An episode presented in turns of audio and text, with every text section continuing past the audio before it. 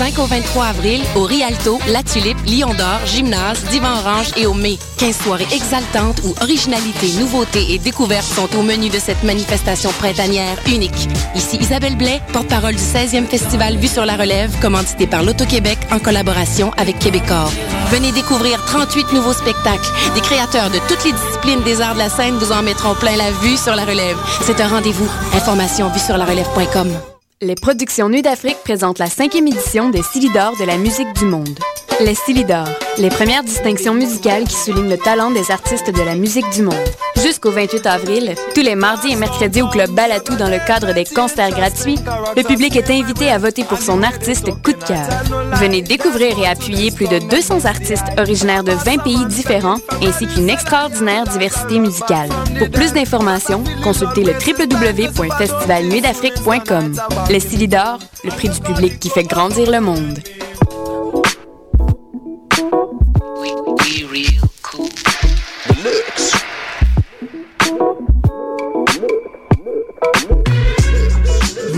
Écoutez Choc FM, l'alternative urbaine.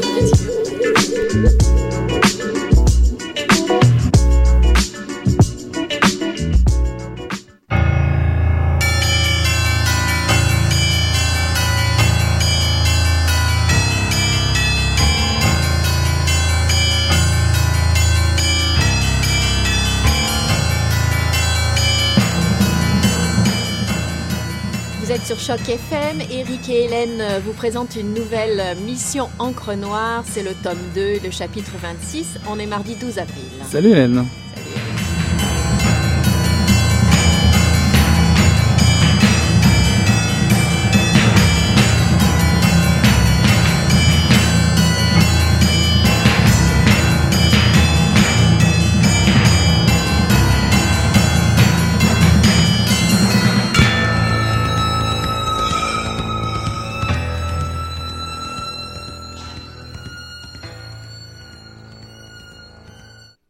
Zénob marche entre les voitures et 20 ou 30 mètres devant la Volvo, il tombe dénu devant une Golf aux plaques françaises.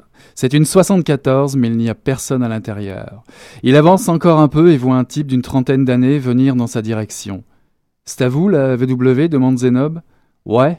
Et toi, t'es par là? Euh, Deux ou trois rangs derrière, là, par là. Bernard, salut. Zénob.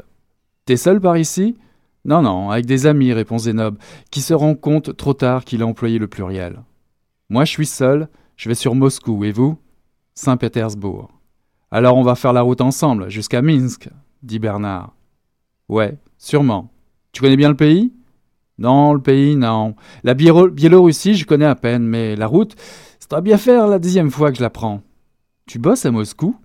Pas vraiment. En fait, j'ai une boîte là-bas avec une assos. J'amène toujours un tas de merdier depuis la France, puis je laisse les voitures en Russie pour le bureau et je rentre en avion. Ils sont adossés à la Golf et la file de voitures ne bouge toujours pas d'un pouce. Bernard a l'air très à l'aise, pas blasé, mais décontracté et sûr de lui. Il connaît le coin, la situation, un vrai poisson dans l'eau. Il pleuvote à peine et il reste là à discuter le coup. Et c'est quel genre ton business, si c'est pas indiscret? demande Zenob. Euh, on a une entreprise de pub, de signalétique plutôt. On fabrique des supports publicitaires, quoi. Tout ce qui est découpe de vinyle, panneaux, vitrines, véhicules, plus le textile, fagnons, t-shirts et surtout des emballages de bouffe pour des cornets de glace, du thé, des surgelés, bref, un peu de tout. On a l'exclusivité sur une ou deux grosses entreprises, alors ça va vite, ça fait du volume. On leur fait la totale, affiche, pub dans les journaux, déco des bagnoles, emballage des produits. Ouais, plutôt maous ton truc. Ouais, ça commence à donner. On a une trentaine d'employés, mais sur Moscou, c'est tellement énorme qu'on est des tout petits. Mais moi, je fais rien. C'est mon pote qui dirige. Je me charge seulement de l'achat de matos en Europe quand c'est moins cher. C'était un extrait de Ochi Chornia de Michael Ramseyer qui est paru récemment aux éditions Coup de tête. Alors Eric, je te laisse commencer comme d'habitude avec une petite présentation du livre. Et puis on va enchaîner euh, avec quelques questions à l'auteur qui est avec nous en studio. Ouais. Que peut-il bien se passer dans votre tête euh, lorsqu'un dimanche après-midi banal, une femme inconnue joue les cadavres étendus dans votre salle de bain? Euh, non seulement est-elle morte, mais tout porte à croire qu'elle vivait clandestinement sous votre toit à votre insu et laisse derrière elle installée dans votre cuisine une fillette d'origine russe âgée de 7 ans. C'est ce que Zenob, le personnage principal de ce livre, va vivre. Il a 30 ans, journaliste et rédac-chef adjoint pour un grand magazine parisien. L'enquête est lancée pour résoudre ce mystère et surtout trouver quoi faire de Lana, la jeune fillette trouvée dans la cuisine. Le récit tumultueux va nous mener de Paris à la Côte d'Azur avant de traverser l'Europe jusqu'à Saint-Pétersbourg et plus encore.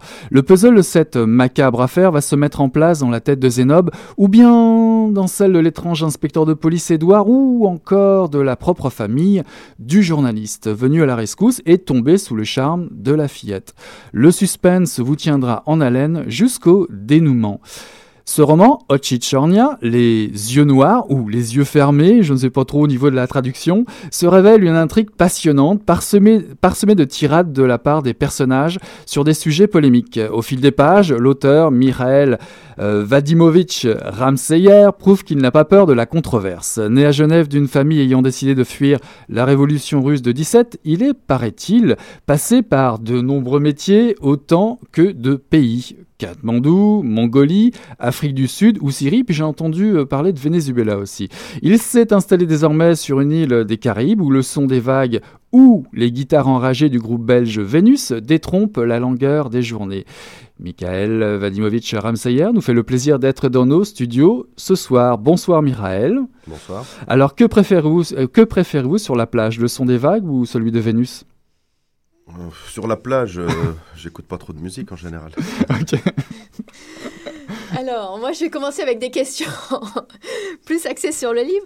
Je commence par une question assez pragmatique. Donc, euh, le roman est assez épais. C'est quand même une, brique. 540, c'est quoi 545 pages. Combien as-tu mis de temps à l'écrire et est-ce que tu as dû te restreindre ou est-ce que c'est naturel de... Combien de temps j'ai mis? C'est difficile à dire. Je dirais 6 euh, à 9 mois, à peu près, à l'œil comme ça. Euh, il y a l'écriture pure, et puis après, il y a tout l'aspect correctif. Je ne parle pas de la correction euh, orthographique et autres, mais simplement mhm. de réviser qu'on n'a pas trop écrit de conneries, qu'il n'y a, pas trop de redondance, donc il faut revenir en arrière, etc. Et ça, ça prend combien de temps ben Là, j'ai bien mis 2-3 mois, c'était assez important. donc au final, je dirais à peu près une gestation de 9 mois, ouais, quelque chose comme ça. Et c'était un roman auquel tu pensais depuis longtemps ou Non, pas tellement, non. Non, non, c'est une idée qui est, partie comme ça. Et puis, euh, puis je m'y suis mis. Euh, chaque fois que je, suis dans un livre, je, commence et je finis. Je veux dire, je me mets dedans. D'accord. J'ai pas euh, l'habitude ou la capacité, je sais pas, j'ai jamais vraiment essayé d'interrompre des choses comme ça. Ou alors, c'est on interrompt par force. Ça m'est arrivé. Un précédent livre que j'ai commencé quand j'avais 17 ans, je l'ai fini quand j'en avais 30 de plus presque. Et étais-tu tout le temps sur les mêmes idées ou ça avait un peu évolué? C'est la forme qui me posait problème. Les idées étaient les mêmes, elles n'ont pas beaucoup bougé d'ailleurs. Je les ai un peu peaufinées, mais euh, non, la forme me posait problème. J'avais, j'hésitais entre une nouvelle, un récit, un roman, et puis ça allait, ça allait jamais. Et puis j'ai toujours mis ça de côté, repris, mhm. remis de côté. Puis 30 ans après, euh, j'ai eu un éclair de génie. J'ai fini.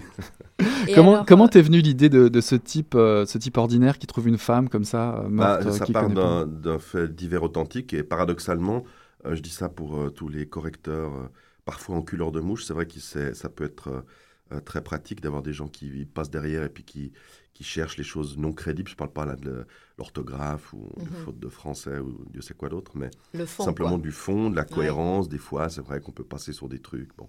Et là, en l'occurrence, euh, euh, mon correcteur, correcteur des éditeurs, m'a dit euh, en préambule tout de suite ouais ça tient pas cette histoire c'est pas possible personne peut vivre comme ça en clandestin dans un appart je dis ah manque de bol c'est le seul truc authentique du livre le reste pourtant le reste des propos quand même sur la société est assez mais, façon de parler façon de parler dans l'intrigue l'intrigue est imaginaire mais le point de départ est authentique j'avais lu un un entrefilet. C'était pas un très grand article. Ça se passait, je crois, à Tokyo. J'ai pas gardé. D'habitude, je garde quand j'ai un truc comme ça qui m'intéresse. Et mais là, au manque de bol, je vais pas gardé, mais c'était resté en mémoire. Un type un jour rentre chez lui et il tombe nez à nez avec un autre gars, quoi, qui s'est avéré être un clandestin qui vivait chez lui. Et ils en avaient fait un article parce qu'il semblerait que dans des très grandes villes comme ça, où, où l'espace coûte cher, où c'est pas facile, euh, ça avait tendance, euh, d'après l'article en tout cas, à devenir un petit peu, si ce n'est habituel en tout cas, à exister comme phénomène. D'où ce point de départ. Voilà. Par ailleurs, euh, je, viens, je, reste sur le fond. Les, personnages tiennent euh, des propos souvent désabusés, ils dressent des constats assez sombres euh, de la vie. Est-ce que le livre est pour toi un moyen de nous parler de l'état du monde, de, faire passer certaines idées, que ce soit Internet, les sans-papiers, la vie professionnelle? Euh, est-ce que c'est. Euh, on sent un peu dans le ton euh, l'envie d'en découdre, si, si, je peux dire. Si c'est pas vraiment d'en découdre. Je crois qu'il y a un proverbe russe, je sais pas si je le cite dans le livre à un moment donné, c'est qu'un pessimiste est un optimiste bien informé. je crois que c'est. Non, ça, je m'en souviendrai. Je crois que c'est ça. c'est si, on est un tout petit peu lucide, on peut difficilement dire que le monde va bien, quoi. Et puis c'est pas nouveau. Je pense que c'est peut-être toujours mhm. été, j'en sais rien. je m'en fous, c'est comme ça aujourd'hui, quoi. Et euh, ne pas le voir ou, refuser de le voir ou n'en pas parler, euh, c'est un peu débile, quoi. Surtout si on parle, j'entends, si on a une, si on a un minimum envie de, s'adresser aux autres, que ce soit par le biais de la chanson, d'un bouquin. Mais donc c'est une idée de réveiller un peu les, consciences ou de, donner ton, de faire ton bilan? Réveiller, non. certainement, je serai jamais porte-drapeau de quoi que ce soit, donc ça c'est hors de question. Donc euh, après, euh, non, c'est simplement euh, écrire un moyen de communication. Communiquer, c'est parler avec les gens. Donc on parle des choses qui nous touchent. Et ben voilà, le monde va mal, la route est sale, les gens sont vilains, méchants. c'est comme ça, c'est la vie. Donc on parle de la vie. Et est-ce que le, polar est un moyen intéressant justement, ou, le livre aujourd'hui, de parler politique? Parce que tu, tu, tu, fais aussi une critique des, des médias et on a l'impression que peut-être les médias, euh, du fait qu'ils soient un peu assujettis, un peu, beaucoup assujettis euh, aux puissants et aux intérêts économiques, peuvent plus vraiment en parler ou pas de la même façon de la politique, de façon aussi libre ou, euh, Enfin, des sujets politiques, j'entends politique au sens de la société en général, hein, mhm. pas forcément c'est sûr, il y, a, des, changements. Il y a une chose qui me frappe, c'est que j'ai l'impression qu'on est à une charnière où, euh, où, on a dépassé déjà quelque chose. Je ne sais pas, euh, on dit que l'histoire s'accélère. Hein. On, a vécu, je ne sais pas combien de centaines d'années avec des, socs, des charrues ou, des, sabots en bois. Et on a vécu quoi un demi-siècle avec des vinyles de 78 tours à 33. Et puis quoi, 10 ans, 20 ans avec des CD, combien de temps avec des Blu-ray, j'en sais rien. Plus, plus ça avance, et plus c'est court moins on a le temps de, de, vraiment digérer les, les, nouveautés. Et je crois qu'il y a un jour où il faudra se dire qu'on est dans une autre ère. C'est-à-dire que on a eu, on est, on est soi-disant dans l'époque moderne, mais on est presque dans une nouvelle époque depuis qu'il y a le numérique en particulier. Le numérique, mais dans le sens large, c'est pas que le numérique, c'est tout ce qui va avec. C'est mm-hmm. justement des nouveaux médias. Le, c'est Internet, c'est tout ça. Ça nous a amené une, une, pléthore de, nouvelles technologies. Euh, euh, tu parles du journalisme, tu regardes le journalisme dit citoyen euh, via des sites comme Agoravox ou la connaissance pseudo-populaire type Wikipédia. Tout ça sont des choses totalement nouvelles mhm. et ça modifie non seulement notre perception à nous, mais celle de ceux qui viennent, des enfants. la connaissance n'est plus la même. Moi, je lis des, articles de presse dans, dans, des journaux, je veux dire, papier où euh, des journalistes font référence à un article de Wikipédia. Voilà la définition que donne Wikipédia. Mais moi, la définition de Wikipédia, je la mets s'il faut. Je veux Ça veut rien dire, c'est n'importe quoi.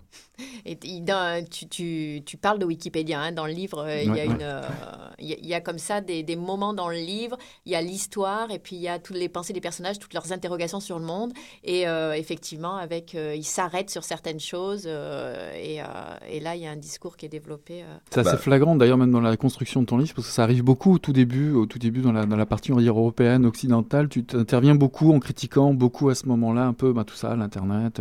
Bah, C'était volontairement pour camper les personnages. Je veux dire que mes personnages euh, arrivent à, une situation euh, dramatique. Je veux dire, euh, tous autant qu'ils sont arrivent dans une situation où enfin, leurs choix sont assez, assez, assez terribles. A, parler de l'histoire, mais il y a un personnage qui finit par se suicider, d'autres qui se retirent du monde.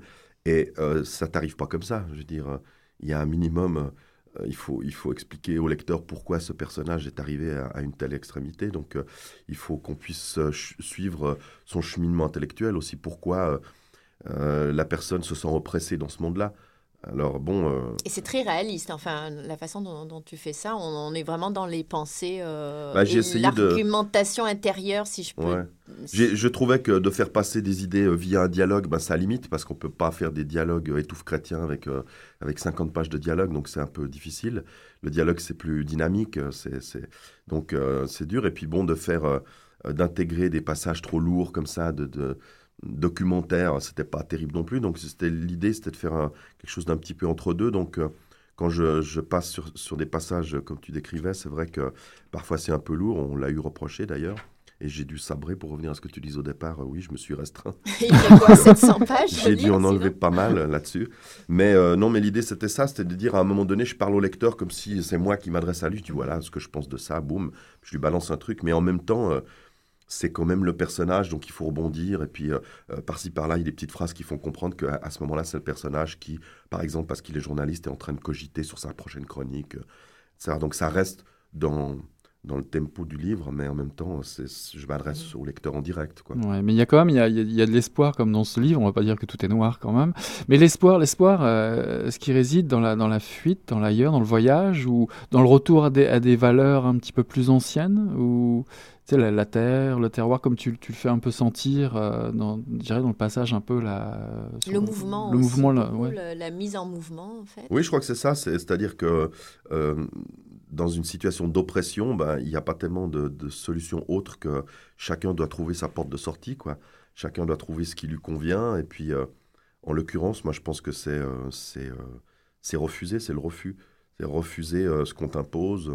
Euh, le monde dans lequel tu vis, tu l'as pas choisi, mais tu peux toujours choisir d'en sortir. Après, c'est chacun à sa manière, chacun, chacun voit les choses. Euh. Alors oui, là, euh, il y a un personnage qui choisit le suicide. Bon, bah, bah, c'est sa manière de, sortir de ça. Et puis un autre qui se retire du monde tel qu'il est, en tout cas. Bon, puis il a la chance, mais ça, c'est du roman aussi. Il a la chance de pouvoir se reconstruire autrement et en dehors de, tout ce stress et cette oppression. Et c'est sa manière à lui de quitter ce monde-là. Il y a beaucoup de personnages aussi qui sont bons vivants, ou alors beaucoup de... D'ailleurs, des personnages qui peuvent à la fois être très noirs euh, dans leur réflexion et être à la fois... Moi, je suis frappée par le côté bon vivant. Tu décris ce qu'ils bouffent, ce qu'ils boivent. Euh, euh, ils ont à la fois des questionnements, mais ils sont aussi très euh, dans le présent, accepter les choses telles qu'elles se. Une rencontre, euh, et hop, on en, profite, euh, on se pose pas tellement de questions. Enfin, il y, a ce côté-là, bon vivant. Est-ce que c'est un peu un manifeste, une façon de dire on peut vivre aussi comme ça, ou c'est une façon de. Bah, je ne l'ai pas écrit comme un manifeste, mais effectivement, c'est ça. C'est la vie, c'est comme ça. la vie est dure, ça t'empêche pas de bien bouffer et puis d'apprécier des, bons copains et puis de passer une soirée sympa. Je veux dire, c'est comme ça. Sinon, alors c'est la sinistrose, puis on, crame tout le monde. En fait, t'es pas, pas trop du style à rester sur Facebook chez toi le soir en rentrant. Non, je veux même pas savoir ce que ça fait. on va faire une petite pause. On va rester dans le roman. On va faire une petite pause musicale. Euh, tu vas reconnaître quelque chose parce que c'est Vénus.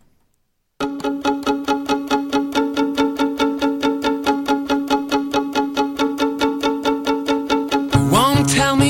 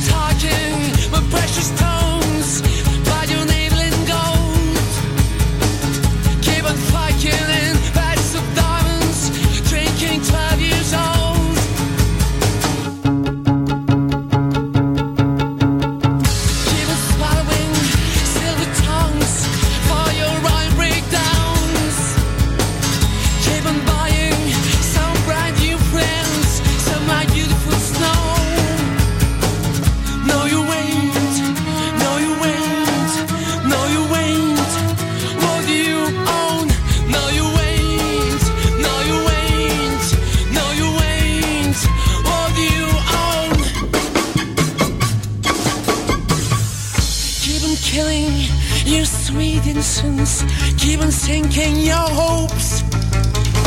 Keep on turning, bloody to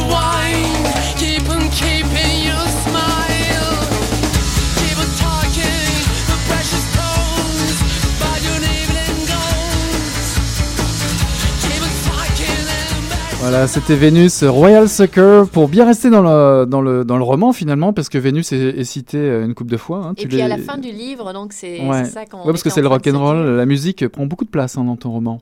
Et il y a une bande ouais. son donc euh, qui est indiquée à la fin. Tout à euh, fait, j'ai fait une, une, une liste euh, que j'ai mentionnée. Euh, Bon, évidemment, euh, j'aurais bien voulu l'éditer sur, euh, je sais pas, iTunes ou je sais pas quoi, mais ça marche pas parce que les trois quarts des morceaux sont difficilement trouvables. Alors quand c'est pas commercialisable, ça les intéresse pas, on peut pas publier le truc. Donc je l'ai mis dans le livre, et puis sinon j'aurais mis un lien, j'aurais dit, euh, faut aller chercher la musique là ou là. Et donc j'ai fait une liste comme ça de tous les morceaux non seulement cités, parce qu'il y a des morceaux cités évidemment, et puis aussi de, de la musique que j'ai particulièrement utilisée moi euh, lors de l'écriture. Euh, Je Ça, trouve que c'est, intéressant ouais, aussi. mais je trouve que c'est important. euh, Je l'ai fait toujours depuis. J'écris mon premier bouquin, j'avais 15 ou 16 ans et j'avais déjà fait ça à lire en écoutant. J'avais appris ça, j'ai rien inventé. J'avais appris ça avec. euh, C'était Jonathan, la bande dessinée. Derrière, on pouvait, euh, on pouvait voir les albums qu'il fallait écouter. Alors c'était. euh, Ton, premier que- roman, tu, tu veux dire Le démon du silence ou la vie, Ouais, c'était pas un roman, c'était de la poésie. ouais. Ah, ok, pardon. ok. Mais ça veut dire qu'à chaque livre, euh, une bande correspond à une bande son. Ouais. Euh, c'est pas la même. Tu t'écoutes pas forcément Non. toujours la même chose. C'est tu cherches la bande son qui va avec euh, Voilà, ce que tu es en train d'écrire, en ou fait, alors c'est c'est le contraire, c'est la bande son qui. Non, non, c'est un- c'est c'est compliqué parce que c'est compliqué à trouver hein, la musique parce que je- personnellement j'ai besoin d'écouter de la musique, j'ai en temps normal, mais euh, en écrivant aussi parce que c'est une ambiance et ça, ça me permet peut-être aussi de décrocher d'autres trucs pendant ce temps je suis, je suis dans ce que je fais. Et, euh, mais tu peux pas écouter ce que tu veux parce que écouter du français par exemple, bon bah c'est foutu parce que faut se concentrer comme sur ce qu'on Mm, écrit. mm, mm. Et puis pareil, si la mélodie est trop prenante ou comme ça, parce que le cerveau a tendance à partir un peu. Alors c'est, il faut trouver quelque chose qui soit un peu neutre, qui fasse un peu musique de fond, mais pas trop. Et puis euh, c'est pas facile, quoi. Et effectivement, là, dans, dans le dernier, là, dans j'ai vraiment euh, bien accroché sur Vénus, que j'écoutais avant déjà, mais je me suis rendu compte que je pouvais écouter ça en boucle sans problème en écrivant. Et, et ça interagit beaucoup sur la façon d'écrire, parce que si tu as un dialogue un tout petit peu euh, romantique, sensuel, puis que tu écoutes du hard rock à côté, euh, tu n'as pas les mêmes mots. euh. Ça sera un amour vache. C'est Ouais, voilà. C'est pas le même langage. Quoi. pas le même langage. Dans ton roman, la Russie est, au cœur, au cœur de ton écriture. Et euh, les pays de l'Est, justement, la Russie, euh, sont-ils l'avenir de l'Europe, comme tu le laisses entendre à un moment donné? L'avenir de l'Europe, pas eu l'impression de dire ça. Mais... Ok. Non, c'est pas, c'est pas ça. C'est que bah, c'est des pays qui sont, euh, euh, qui sont euh, tout neufs, quoi, on va dire. hein, parce que bon, ça fait que 10 ans que l'URSS euh, s'est cassé la gueule et le mur et tout ce qui va avec. Mais penserais-tu que ce serait le grand frère qu'on aurait un peu oublié, oublié en Europe, si ce n'est pas l'avenir euh, Bah, c'est ce que pensaient les panslavistes euh, à l'époque de Dostoevsky et compagnie. Les panslavistes avaient pour théorie que euh, la Russie serait forcément euh, l'avenir du monde parce que ça représentait la synthèse de l'esprit oriental et occidental. Alors bon, là-dessus, je laisse euh, penser ce qu'ils voulaient, mais je pense que par ailleurs, euh, c'est vrai que c'est un grand frère, euh, si ce n'est oublié, en tout cas négligé. Et quand on est en Russie, euh, on est frappé par le fait que les Russes savent tout, je symbolise en disant les Russes, mais c'est souvent les Slaves. Mais euh, les Russes savent tout de nous en, termes d'Occident. euh, je veux dire. Et à l'inverse, la plupart des Occidentaux ne savent euh, strictement rien de la Russie. Ils ont vaguement entendu parler de Tolstoï et c'est à peu près tout. quoi. Et donc c'est vrai qu'il y a une espèce de truc euh, étonnant. Quand on est là-bas, je veux dire, euh, en Russie, tout le monde sait tout, tout le monde connaît les écrivains, les chanteurs, la musique, euh, Mhm. euh, tout le monde parle une langue étrangère, euh, tout le monde lit les caractères latins. euh, Trouve-moi en France quelqu'un qui sait ce que c'est un caractère cyrillique. euh, Ouais, mais en même temps, il y a certains de tes personnages qui font passer l'idée qu'on refuse un petit peu quand même la modernité, enfin un aspect de la modernité. Euh, bien sûr. ouais. Mais ça, c'est- ça n'a rien à voir. C'est un autre aspect des choses. Quoi. C'est, ça, c'est sur l'aspect euh, méconnu euh, de la Russie qui a peut-être beaucoup à apporter. Euh, déjà parce que bon, la Russie, historiquement parlant, pas rentrer dans les détails, mais historiquement parlant, elle n'a jamais connu l'occupation romaine et donc elle s'est développée totalement en marge de l'Europe. Euh, elle n'a pas les mêmes influences. Elle a une influence asiatique importante. Ça a généré des mentalités euh, très différentes encore aujourd'hui. Il y, y a- une part de mysticisme, il y a, des tas de choses comme ça qui, pour un occidental, paraissent assez curieux. C'est des choses bizarres quand on arrive en Russie. Donc la Russie a des choses à apporter, la Russie ou le monde slave, euh, ça c'est une chose. Et puis justement, peut-être, euh, paradoxalement, mais ce côté retiré, euh, refermé un petit peu, mais ça c'est une vision encore très occidentale. fait que c'est un monde différent, quoi, qui se développe pas de la même manière. Donc un territoire de roman possible, de fiction possible pour un écrivain, quelque chose d'assez, un paradis un peu. ouais, ouais. Bon, j'insiste, ça reste du roman, hein, parce que. Euh, mais Moscou, Moscou, c'est plus proche de New York et Londres que. Mais ça reste un territoire de fantasme parce qu'on a, on a présenté ici euh, le roman Urkas et évidemment on va te parler de la mafia et tout le temps ce, cette, euh, ce fantasme mafieux un peu partout sur tout le, territoire de, de, de, la Russie. Penses-tu que le système D, la débrouille habituelle auquel on accole, on accole un peu à ce pays-là, à la Russie en général, enfin Russie, Biélorussie, toute cette collection, tu, tu, occultes quand même dans ton roman euh, l'aspect mafieux. Il y, a un système des un système, système D entre les, tes personnages une fois qu'on arrive euh, à Saint-Pétersbourg, mmh. par exemple, mais le côté mafieux n'apparaît quasiment pas dans non, ton livre. Non, parce que moi je l'ai jamais rencontré. Euh, je crois que c'est du mythe, quoi. La mafia, elle existe, mais tu vas en Italie, tu n'as pas l'impression de tomber sur des mafieux partout, quoi. Mmh. Bah, c'est la même chose en Russie. Moi, j'ai eu du business là-bas, j'ai eu des sociétés. J'ai travaillé sur des, gros salons d'exposition pour, euh, pour moi, quoi, pour, pour des petites boîtes, mais je veux dire, euh, j'ai couvert des, stands d'exposition pour des boîtes suisses, pour des trucs comme ça. Euh, j'ai jamais un mec qui est venu en me disant Attends, c'est qui que tu as sur ton stand, va falloir payer ton écho parce que sinon on, te sort par. toi. Non je veux dire, moi, j'ai jamais rien vu. J'ai fait du business, j'ai eu des employés, j'ai vécu, j'ai acheté un appartement à Saint-Pétersbourg, j'ai fait plein de trucs. j'ai jamais rien vu, ni l'ombre d'un mafieux, ni de. Mais est-ce que, est que, tu as dépassé la vitesse sur les autoroutes euh, Ouais, mais ça, on peut toujours s'arranger avec. c'est ça. parce que c'est ça. Moi, je me demandais quelle était la part d'anecdotes personnelles, parce qu'on sait que tu es un grand voyageur, d'après ce que dit euh, la biographie. Donc, euh, je me disais, est-ce que dans, dans, tes romans, tu mets comme ça beaucoup d'anecdotes personnelles ou des rencontres? Les personnages sont inspirés des gens que bah, ça, c'est toujours l'éternelle question, bien sûr. C'est toujours nous, un peu nous, mais euh, le fait que j'ai été journaliste pendant dix ans, on me dit ouais alors le personnage principal, Azenob, il est journaliste, donc c'est toi. Je dis non, c'est pas moi. Il n'a pas mon âge, il n'a pas mon profil, euh, je pense pas comme lui euh, pour plein de trucs. Il y a des parties. moi j'ai l'impression, comme disait Stephen King, je sais plus, j'ai lu une fois, il disait ça. les personnages, ils existent par eux-mêmes. vraiment, ils existent par eux-mêmes. J'ai des personnages qui n'ont pas du tout eu la vie qu'ils auraient dû avoir dans le livre que j'avais prévu quoi. Mm-hmm. Moi, j'écris pas de plan, hein, je fais aucun plan je pars d'une idée, et puis bon, il faut avoir un petit peu euh, l'idée d'où on va, évidemment. Mais ça s'impose comme ça. J'ai un personnage euh, féminin, par exemple, qui était censé être la compagne du personnage principal, et très vite, elle m'a énervé, quoi. Euh, non, mais vraiment, elle avait des réflexions connes, et, et commençait à devenir vraiment gonflante. Et puis, en fait, après, évidemment, plus, plus il y a des choses désagréables que j'ai envie de dire, je vais plus le mettre dans sa bouche à elle, donc elle devient d'autant plus... donc, je l'ai shooté, quoi. Et puis après, il y a quelqu'un d'autre qui est venu, et puis ça s'est passé comme ça. Et j'ai l'impression qu'ils ont leur vie. Alors, on les crée, bien sûr, à la base de réalité. On ne peut pas inventer non plus euh, tout. Donc, euh, c'est souvent des, des conglomérats comme ça, de, soit d'impression, soit de gens. J'ai des, certains des personnages qui sont pratiquement sortis du réel, quoi. Euh, en entier, je veux dire. J'ai vraiment repris parce qu'ils avaient un parcours incroyable qui m'a marqué, que j'ai toujours admiré pour une chose ou une autre, et je les ai récupérés mmh. presque tels quels. Et euh, tu édité chez, chez Coup de Tête, euh, pour, finir. Euh, pourquoi une maison d'édition québécoise? C'est un hasard, une rencontre Ouais, c'est ça, c'est une rencontre. le hasard, je sais pas, mais une rencontre. Donc j'ai rencontré Michel Vézina par biais d'email, donc courrier électronique. Et là, pour tout à fait autre chose, hein, j'ai écrit un livre sur la piraterie qui n'était pas un roman, c'est un, un, essai historique. Et il avait besoin de renseignements un peu pointus là-dessus pour une émission de radio, je crois qu'il faisait. Et donc, euh, voilà, on s'est contacté comme ça et on, a eu un bon contact. Euh, par le biais de la discussion, il m'a dit qu'il était éditeur, j'étais sur mon bouquin, et puis ça s'est fait petit à petit comme nous, ça. Nous, on en profite. Bah, c'est déjà la, fin de l'émission.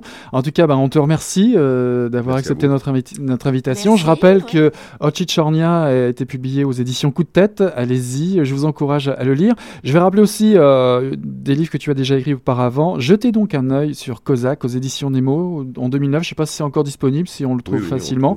puis tu en parlais tout à l'heure, euh, La Voile Noire, aventurier des Caraïbes et de l'océan Indien, ton livre sur euh, la piraterie, n'est-ce pas, qui, est, qui est paru aux éditions du Favre euh, en 2006. Voilà, bah, merci de nous avoir écoutés. Bah, écoutez, Hélène, on a encore une émission la semaine prochaine. Oui, ah, parce que, ce qui est, prévu. Bah, écoutez, Je crois même que c'est toutes les semaines. C'est ça. Bah, on vous souhaite une bonne soirée et à la semaine prochaine. Salut, Au revoir.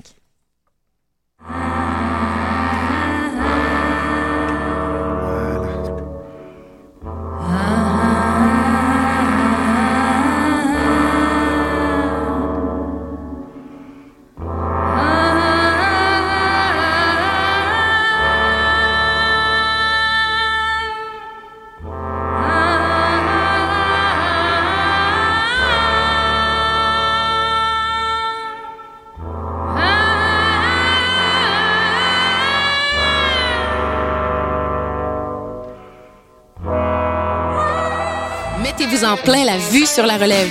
5 au 23 avril, au Rialto, La Tulipe, Lion d'Or, Gymnase, Divan Orange et au Mai. 15 soirées exaltantes où originalité, nouveauté et découverte sont au menu de cette manifestation printanière unique. Ici Isabelle Blais, porte-parole du 16e Festival Vue sur la relève, commandité par l'Auto-Québec en collaboration avec Québecor. Venez découvrir 38 nouveaux spectacles. Des créateurs de toutes les disciplines des arts de la scène vous en mettront plein la vue sur la relève. C'est un rendez-vous. Information vue sur la relève.com. Les productions Nuit d'Afrique présentent la cinquième édition des Silidor de la musique du monde. Les Silidor, les premières distinctions musicales qui soulignent le talent des artistes de la musique du monde. Jusqu'au 28 avril, tous les mardis et mercredis au Club Balatou dans le cadre des concerts gratuits, le public est invité à voter pour son artiste coup de cœur. Venez découvrir